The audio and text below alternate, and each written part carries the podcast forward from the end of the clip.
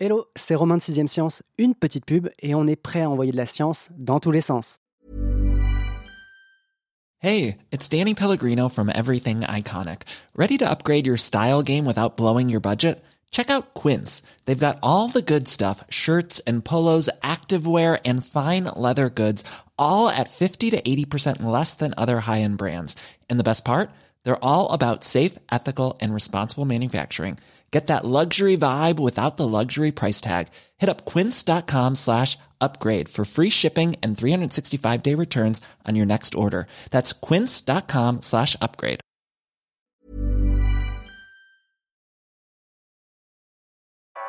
Vous écoutez 6ème Science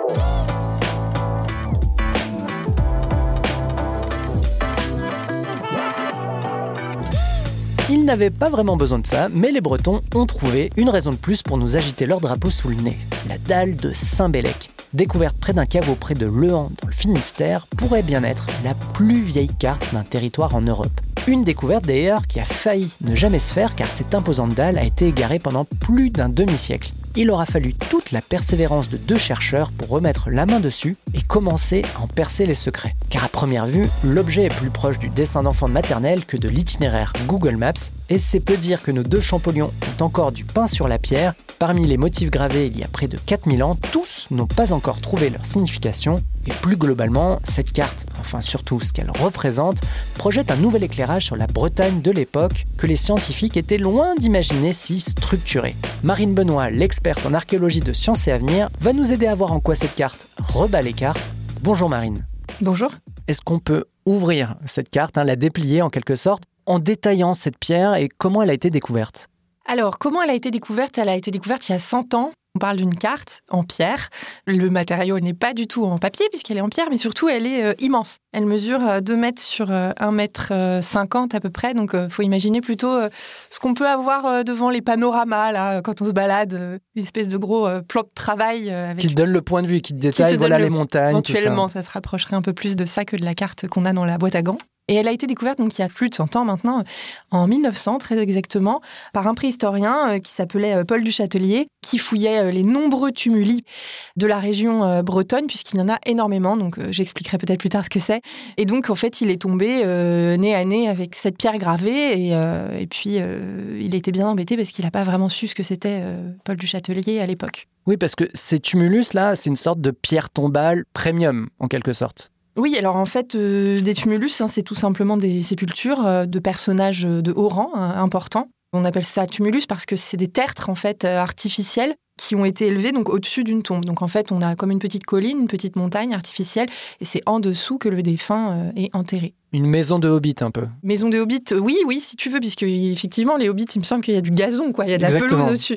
Oui, oui, voilà. Donc c'est à peu près ça. Euh, sauf qu'on rentrait pas dedans euh, à volonté. Hein. C'était évidemment rebouché. Et puis à l'intérieur, il y avait souvent une structure en fait de pierre qui délimitait hein, ce caveau, en fait. On a notre pierre d'un volume conséquent, hein, des dimensions assez importantes, tu l'as dit. Mais est-ce qu'on peut peut-être dépeindre le décor de l'époque? On était à peu près il y a 4000 ans, c'est ça, c'est l'époque à laquelle cette pierre a été taillée, gravée. À quoi ressemblait la Bretagne et plus particulièrement le Finistère de cet âge qui est celui du bronze ancien? Alors euh, déjà, c'est important de dire qu'on était dans une période de calme, de paix euh, relative.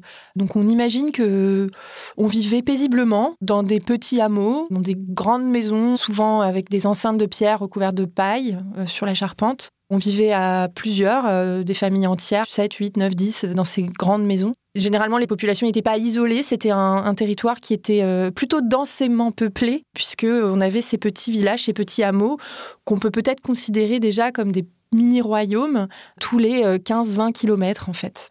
On sait qu'il y avait une multitude euh, de chefs, hein, de petits rois. C'est vraiment la période des princes euh, d'Armorique, hein, on appelle ça comme ça, qui chacun régnait sur son petit territoire. Ce que je peux rajouter aussi, c'est que hum, on est vraiment post-néolithique. Hein. L'âge du bronze ancien, c'est la période qui succède le néolithique. Donc là, on a déjà des populations qui cultivent euh, les céréales et qui élèvent hein, euh, du bétail. Donc on a des bœufs, du porc, euh, on a des chèvres, des moutons, voilà.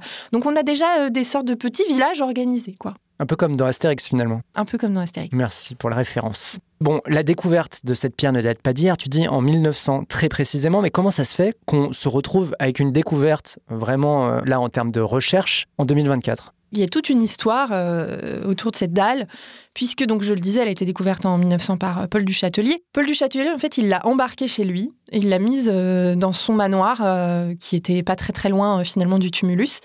Et puis donc bon là on va un peu perdre sa trace pendant quelques années. Enfin on ne va pas perdre sa trace, on sait qu'elle est avec lui. Il va mourir, son fils va léguer toute une partie de son patrimoine à des musées, et notamment au Musée national d'archéologie. Et donc, euh, il, va, euh, il va offrir cette grosse dalle euh, au musée de Saint-Germain-en-Laye. À partir de là, on perd sa trace. On va un peu l'oublier, quoi. Et puis, de toute façon, personne ne l'avait vraiment interprété. Elle va quand même euh, revenir un petit peu dans la littérature scientifique euh, à des moments. Notamment en 94, il y a un, préhistorien qui s'appelle Jacques Briard. Il va pas vraiment parler d'une carte à ce moment-là, mais c'est le tout premier à faire une comparaison avec des représentations cartographiques qu'on connaît, notamment une euh, qui s'appelle la, carte de Bedolina en Italie. Donc il va pas aller très loin, il va pas s'aventurer, il va pas l'étudier dans le détail, mais c'est lui qui va suggérer un petit peu l'idée qu'il pourrait s'agir de quelque chose qui ressemble à une carte. Et puis ensuite, euh, on a euh, nos deux euh, archéologues aujourd'hui, nos deux préhistoriens, Yvan Paillet et Clément Nicolas, qui travaillent tous les deux pour l'INRAP. L'INRAP, c'est Donc l'Institut de recherche archéologique préventive. Donc c'est vraiment l'organisation publique qui se charge des fouilles préventives. Donc c'est-à-dire que dès qu'il y a des travaux, que ce soit un gros chantier public ou un chantier privé, quand il y a une suspicion de présence de vestiges archéologiques, l'INRAP va euh, faire un sondage et donc il va être décidé si oui ou non on va fouiller. Généralement, quand il y a suspicion, on trouve et puis euh, voilà, ça. On met la rue Alice partout et on dit hop hop hop. C'est ça, voilà, ça décale le chantier de quelques semaines, mais c'est vraiment important. Et aujourd'hui, c'est une institution qui est très active et grâce à l'INRAP, on trouve quand même pas mal de choses intéressantes dont je parle régulièrement dans les pages de Sciences à venir. Et donc, euh, Yvan Paillet et Clément Nicolas, qui travaillent dans la région bretonne, vont euh, s'intéresser à cette dalle de Saint-Bélec. Puis on la connaît déjà sous ce nom-là, ils l'ont vue en photo, mais euh, ils vont pas vraiment la retrouver. Donc, ils vont la demander au musée d'archéologie nationale, mais ils vont avoir une réponse négative. Excusez-nous, on ne sait pas trop où elle est. Elle n'est pas dans les réserves. Donc là, ils vont enquêter tous les deux pendant assez longtemps, en fait. Ils vont essayer de remettre la main dessus. Et puis en, 2014, ils vont trouver une information, euh, l'information selon laquelle un, autre préhistorien, dans le cadre d'autres recherches, a vu dans les caves du musée ce qui pourrait ressembler à la dalle de Saint-Bélec. Et donc, euh, ils vont y aller et ils vont retrouver la dalle dans l'humidité de la cave du château de Saint-Germain-en-Laye. C'est quand même assez étonnant de se dire qu'un objet de cette taille-là, bon, d'accord, c'est de la pierre, donc tu dis, euh, tu la poses contre un mur en pierre, ça peut. Oui, il faut imaginer que c'est déjà c'est immense. Et puis, euh, on a beaucoup de dépôts comme ça, de choses. Euh, parce que ce préhistorien cherchait aussi quelque chose, lui, il cherchait aussi une pierre. Donc, il euh, faut croire qu'il y a quand même pas mal de gros artefacts qui paraissent pas si précieux, en tout cas qui n'ont pas une fragilité comme ça, vraiment évidente, qui ont été déposés à certaines ah, mais périodes. Ouais, moi, ça me donne vraiment l'image d'un relais colis où tout est un peu posé euh, dans un café. C'est sans doute ça. Euh. Je n'y ai pas été moi-même, mais euh, alors on a des photos du moment où ils ont mis la main dessus. Donc en fait, ils ont dû appeler une société privée pour la déplacer puisqu'elle est super lourde. Et donc ils ont pu la déplacer et la faire remonter. L'objet donc est sain et sauf, mais le préhistorien à l'origine de sa découverte, hein, on l'a dit, Paul du Châtelier, il savait quand même qu'il y avait quelque chose derrière ses motifs. Il n'a pas ramené cette dalle chez lui pour rien, mais il n'a pas su les interpréter. Est-ce qu'il avait des théories? Tu dis que finalement c'est un autre préhistorien mm. qui plus tard va émettre l'hypothèse comme quoi ce serait potentiellement un début de carte ou carrément une carte, mais lui il avait, j'imagine, sa petite idée sur la question. Pas vraiment. En fait, justement, il n'a pas voulu s'avancer, donc on a dans ses notes euh, une remarque euh, au sujet de la dalle. Il disait, ben voilà, je laisserai le soin à des Champollions euh, de décrypter sa signification il va pas vraiment très loin. Alors lui, on peut comprendre que dans cette justement dans cette déclaration, il imagine une sorte de motif euh, qui pourrait représenter peut-être une bête ou une figure euh, pas vraiment anthropomorphe en tout cas. Donc euh, lui, il est plutôt dans une représentation figurative mmh. que dans une représentation cartographique. Par contre, ce qu'on comprend, c'est qu'il lui saisit tout de suite qu'il s'agit de quelque chose d'important, d'assez exceptionnel, enfin d'unique en son genre, qui n'a jamais été décrit euh, à ce moment-là euh, pour la région bretonne, mais déjà même à l'échelle plus que nationale, ça n'a jamais été décrit, ce genre de représentation. Et comment nos deux Champollions, donc qui arrivent quand même beaucoup plus tard, fort de l'hypothèse qui a été formulée en, en 94, c'est ce que tu disais, comment ils vont faire le lien entre des motifs à la surface d'une dalle immense et je le disais, je le comparais à un dessin d'enfant quasiment, hein, parce que on essaiera de vous mettre le lien vers une image dans la description de l'épisode, mais ça saute pas aux yeux que c'est une carte, hein, clairement. Et comment ils ont mis ça en relation avec les reliefs d'une époque, hein, on parle d'il y a 4000 ans. Comment ils savaient à quoi ressemblait la Bretagne d'il y a 4000 ans et comment ils ont fait le lien entre cette dalle et du coup l'époque. Alors en réalité, il y a 4000 ans, c'est il n'y a pas si longtemps.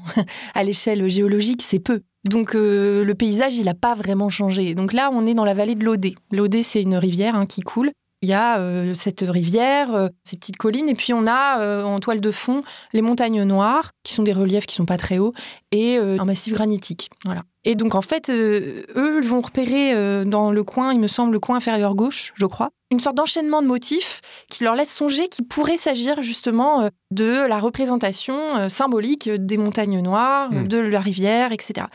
Ils en arrivent quand même assez vite à cette conclusion. Et puis pour donner un peu de corps à leur théorie, ils vont faire une analyse statistique. Là, je ne rentrerai pas dans le détail de comment ça fonctionne, mais à l'issue de cette analyse, ils en arrivent à un résultat qui est super encourageant puisque euh, on a 80% de correspondance avec les cartes IGN actuelles. Donc là, ça match. Oui, donc euh, ils sont plutôt sûrs de leur coup finalement. Ils sont plutôt sûrs de leur coup. Je leur ai posé euh, texto cette question. Vous êtes vraiment sûr de votre théorie? Euh, Oui, oui. Il n'y a pas que l'analyse statistique. Hein, ils ont aussi un autre argument. Dans les tumulus, on a des personnages de haut rang. Et donc ça aurait vraiment du sens d'enterrer un roi avec cette pré-représentation cartographique potentielle donc de son petit royaume. Hmm. Il y a vraiment beaucoup d'éléments qui collent pour leur donner raison. On parle de quelle taille pour un royaume? Là, on est sur un département, même pas, c'est tout petit. Même pas, euh, oui. Là, on est sur du euh, trentaine, je crois, de, kilomètres carrés. Hein. C'est vraiment pas énorme. Hein. C'est des successions de petits... Euh, de roitelets. des roitelets, oui, hmm. peut-être, qui ont des territoires voilà, de 15 à 30, 35 kilomètres sur 15 kilomètres. Et en quoi cette découverte et le fait de se dire, OK, ce roi a été enterré avec une représentation peut-être de son royaume, en quoi ça projette peut-être un éclairage nouveau sur la Bretagne de l'époque? Bah, ça prouve qu'il y avait peut-être un degré d'organisation qui était supérieur à ce qu'on pensait jusqu'ici avec aussi une conscience en fait de leur environnement, euh, de ses limites. Euh. C'est une époque où tout le réseau viaire va commencer à se dessiner, à se mettre en place. Et donc euh, finalement, on était peut-être un petit peu plus en avance que ce que les archéologues pensaient jusqu'à présent. J'aurais été ravi de balancer en introduction que la Bretagne tenait la plus vieille carte du monde, mais on dit que c'est la plus vieille carte potentielle hein, d'un territoire en Europe. Ça veut donc dire que en Chine ou ailleurs, il s'en trouve d'autres plus anciennes. Alors en fait, on n'a pas vraiment d'équivalent. En revanche, euh, ce qu'on a, c'est que sur le continent africain, on a des représentations qui sont peut-être qualifiables. On peut parler de représentation cartographique, mais ça donnait des indications sur les territoires de chasse, euh, voilà, des choses comme ça. Donc, euh, on n'a pas vraiment d'équivalent. Maintenant, on connaît les préhistoriens. Il faut toujours prendre énormément de pincettes. Donc, on ne va pas commencer à s'avancer en disant la plus vieille carte du monde, c'est un petit peu trop fort. Ouais, je garde ça pour le prochain épisode. On se le met de côté. Donc Clément Nicolas et Yvan Paillet, donc, qui ont fait cette découverte, hein, qui ont associé euh, de façon quasi avérée euh, cette dalle et euh, son côté cartographique. J'imagine qu'ils vont continuer à la travailler, cette dalle. Il y a des secrets qu'elle a encore à nous révéler. Oui, parce que déjà, tout ce qui est à sa surface, donc on a ce qu'on appelle des cupules, donc c'est des petits cercles creusés il y a des choses, des triangles, voilà, des formes dont on n'a aucune idée de la signification. On ne sait pas du tout ce à quoi ça correspond. Enfin, on ne sait pas du tout. Ils ont quelques idées, mais là, eux, ils vont devoir euh, passer sans doute les prochaines années à étudier tout ça.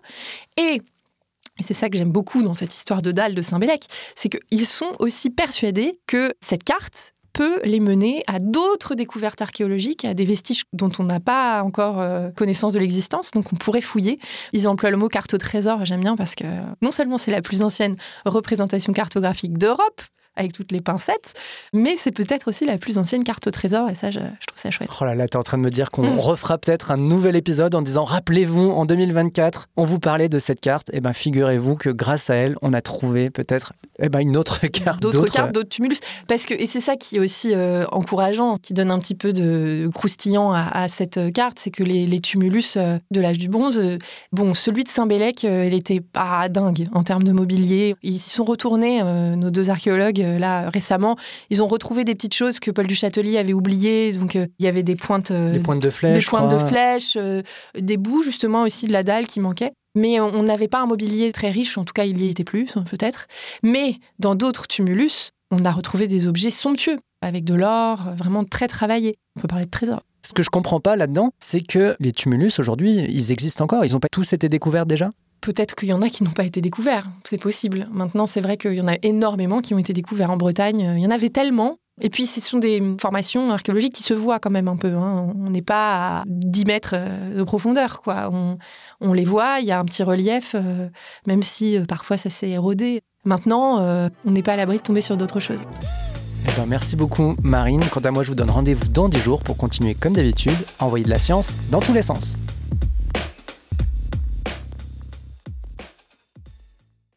On ne va pas se quitter comme ça. Vous avez aimé cet épisode? Sportif, généraliste, sexo ou scientifique, varié mais toujours bien informé. Découvrez les autres podcasts de la rédaction 20 minutes sur votre application d'écoute préférée ou directement sur podcast au pluriel.20minutes.fr.